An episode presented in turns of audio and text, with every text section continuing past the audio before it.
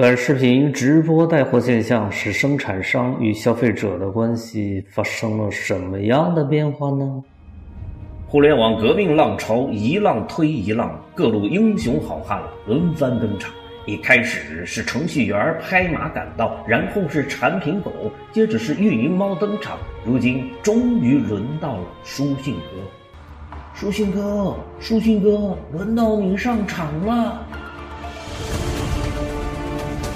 由书信哥们主演的时代大戏，必然是波澜壮阔、流光溢彩、气势恢宏、英雄辈出。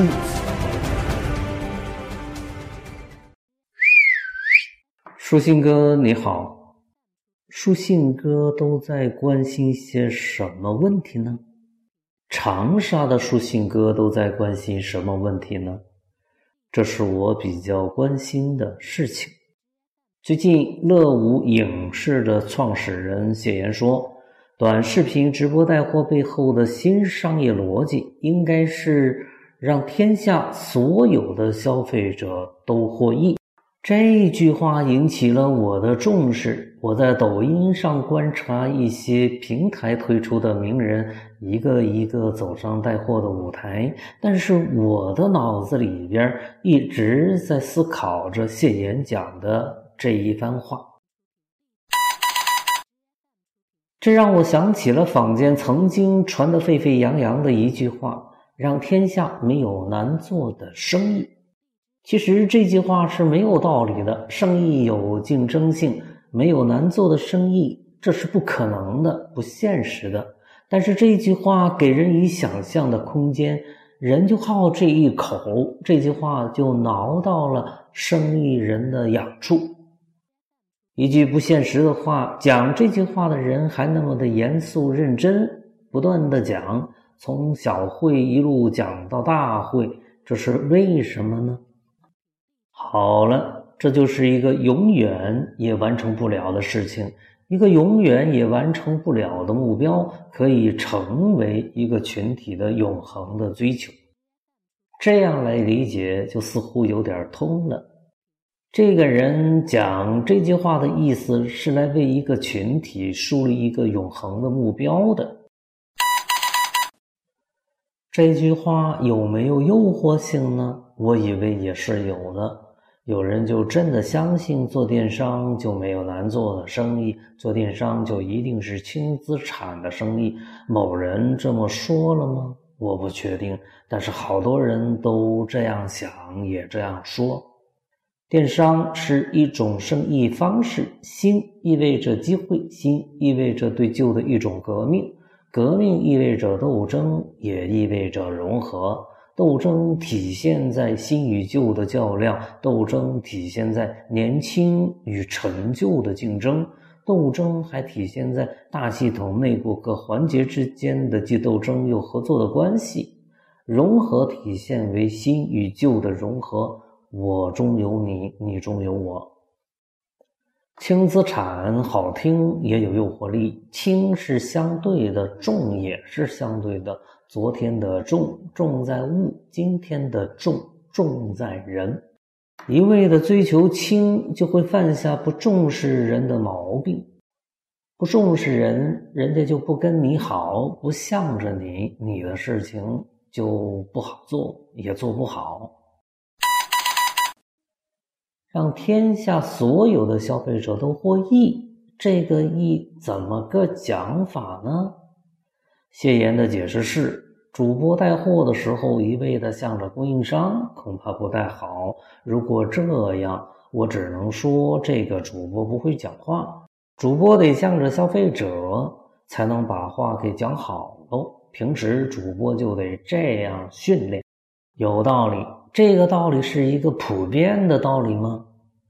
从信息传播的流程来看，消费者可能是弱者。为什么呢？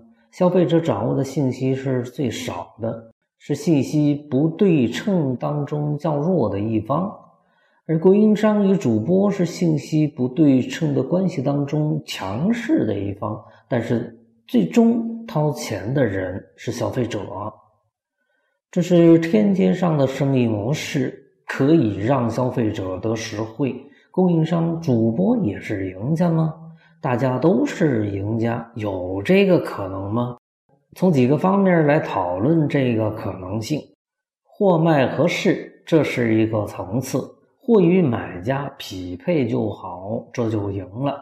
消费者的赢是买到合适，而不是挣钱。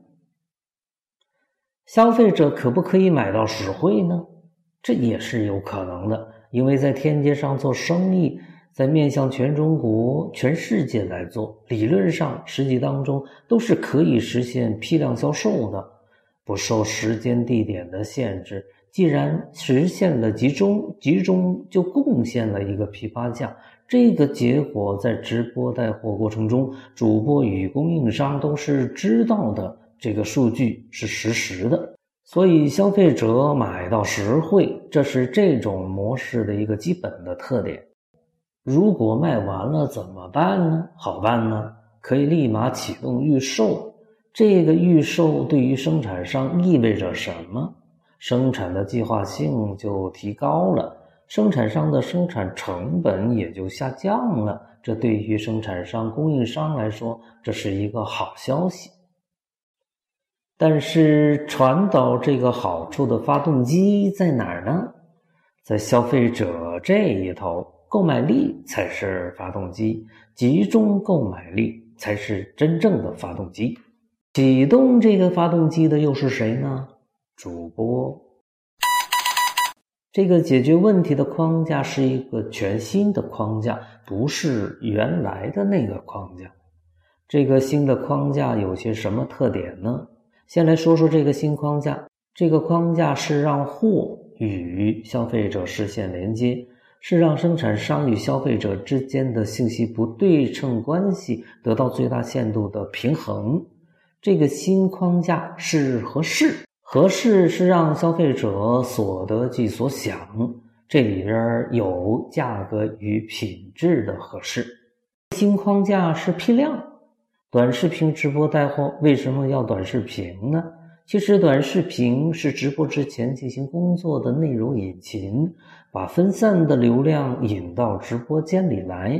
所以，并不是一个主播非得有多少多少粉丝才能来进行直播带货，把主播神秘化。大部分的主播就是一个职业，正如演员是一个职业，明星演员是传奇一样。只有少数人可以成为明星，可以成为明星主播，但也并不代表只有明星主播才能来当带货的主播。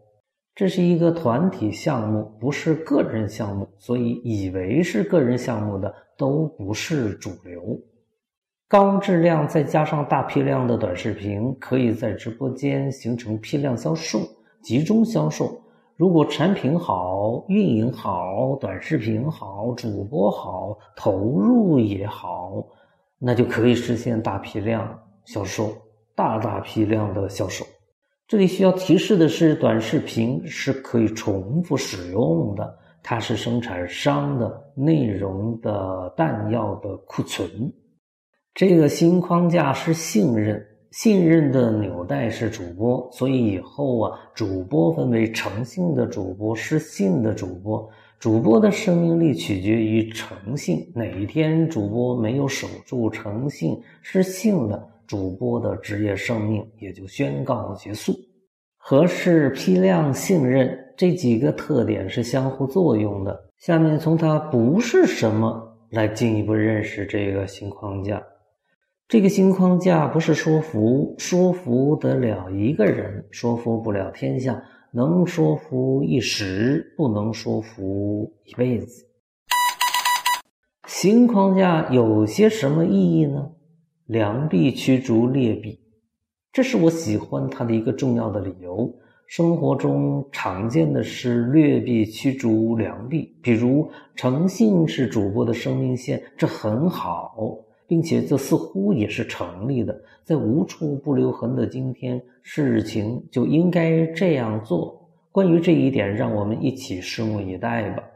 合作共赢成为社会主流，过去咱们也提这个口号，但是没有那么频繁。现在这个联合的节奏的加快，参与这个游戏的角色的增加，可以形成更大规模的合作共赢。当人们都积极的去尝试新的可能的时候，当人们更在乎真爱的时候，当人们更在乎消费者的时候，创新创造就生活化了，就日常化了。这个结果也是我非常满意的，我对此充满期待，并感觉世界正在朝着这个方向在进化。新框架对于商业的走向会有什么样的影响呢？关于这一点，讲一点个人的发现，然后大家一起去发现、去认识。首先，这个影响一定是深远的，一定是非常大的。以后啊，做生意恐怕要先学会如何在天街上首先把生意做起来，再来考虑地上的生意，然后才是湖里的、海里的生意。这个顺序是上天入地下海。因此，内容科创时代的人们可以经常念到这两句诗，以激活自己的想象力：上九天揽月，下五洋捉鳖。天街上的生意会如何演化？这是一个值得关注的课题。在天街上，生意的场景会层出不穷，花样翻新。不研究这个场域的商业规则，一定是不入流的。而之前的所有的商业智慧，都将是新商业智慧的零头。这个变化会有这么大吗？我无法证明，我只告诉你，我的预感是这样的。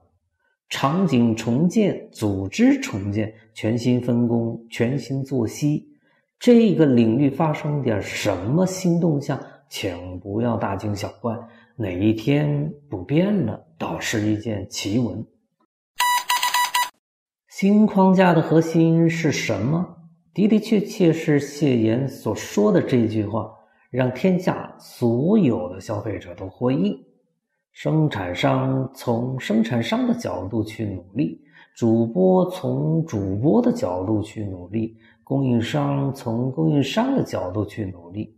这句话也许还可以这样来变通，以便有更多的线索来激发你的创造力。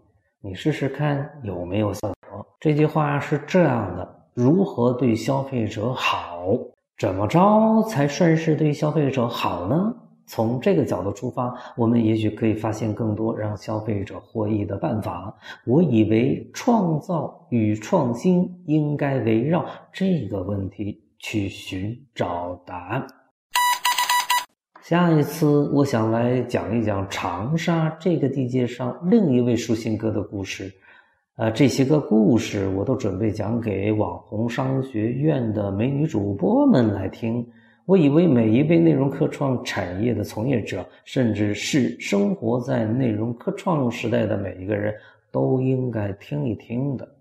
我也可以讲给市长听，我也可以讲给局长听。